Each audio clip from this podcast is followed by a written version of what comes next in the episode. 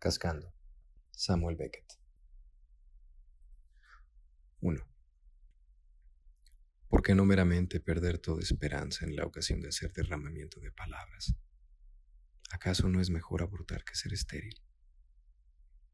Después de que te vas, las horas pesan como el plomo.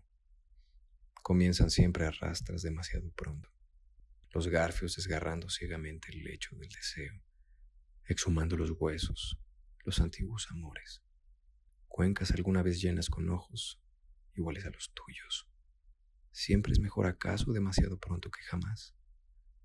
El oscuro deseo salpicando sus rostros, diciendo una vez más nunca flotó lo amado. Nueve días, ni nueve meses, ni nueve vidas. Dos.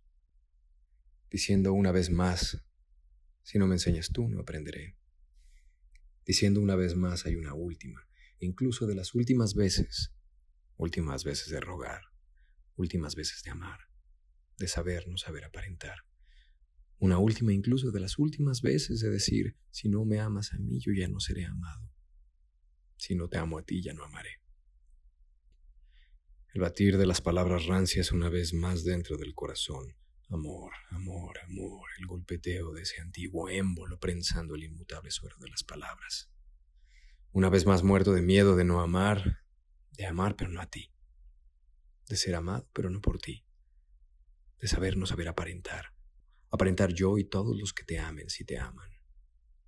Tres. A menos que te amen.